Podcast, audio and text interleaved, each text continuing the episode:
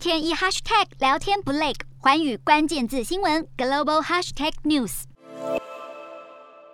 这一节的寰宇大话题要来关注到，俄油退市如同是七伤拳，全球的经济都是受到了重创。国土面积世界第一的俄罗斯，其实拥有丰富的能源以及贵金属、农产品等等的大宗物资。那么，根据国际能源署的统计，其实俄罗斯是全球最大的石油出口国，那他们就占了世界总供应量大约是百分之十四左右。然而，随着俄罗斯在二月底的时候入侵乌克兰，其实各国就纷纷的对俄罗斯开始实施经济制裁，所以让今年俄罗斯的原油产量最高可能是会下滑百分之十七，年产能创下。二零零三年以来新低。那么，另外，相较于去年，其实日产能一千万桶以上，今年恐怕是会萎缩到了最多一天九百五十万桶。那么，事实上，原本俄罗斯每天出口大约是五百万桶，等于是超过半数的原油是运往了欧洲。那么，根据 IEA 的统计，就发现了，如果欧盟对俄罗斯实施了石油禁运，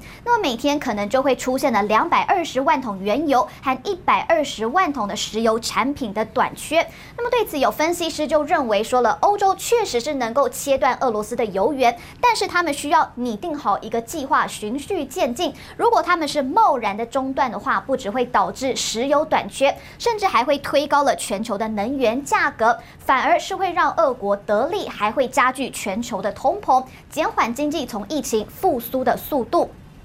那么，随着欧洲现在试图要摆脱对俄国能源的依赖，其实中东国家。似乎就是少数具备有足够的能力，有望可以来弥补欧洲石油短缺的生产国。那么，IEA 就指出了沙地阿拉伯以及阿拉伯联合大公国，其实每天一共可以增产大约是三百万桶石油。然而，即使拥有全球将近一半已探明石油储量以及闲置的产能，但是最主要就是受到了地缘政治风险，还有基础设施匮乏等等因素的影响。所以，中东国家似乎也是没有办法成为拯救欧洲这一场能源危机的救命稻草，而且其实不是只有技术能力，中东国家的意愿也是要素之一。美国从去年开始就不断的呼吁 OPEC Plus 要增加供应，抑制国际油价的涨势。但是 OPEC Plus 他们至今还是坚持他们原定的石油缓步增产的计划。那么另外，日前欧盟其实也开始要推动，就是恢复伊朗核协议，所以他们是希望伊朗能够跟国际达成一个新的协议，来换取美国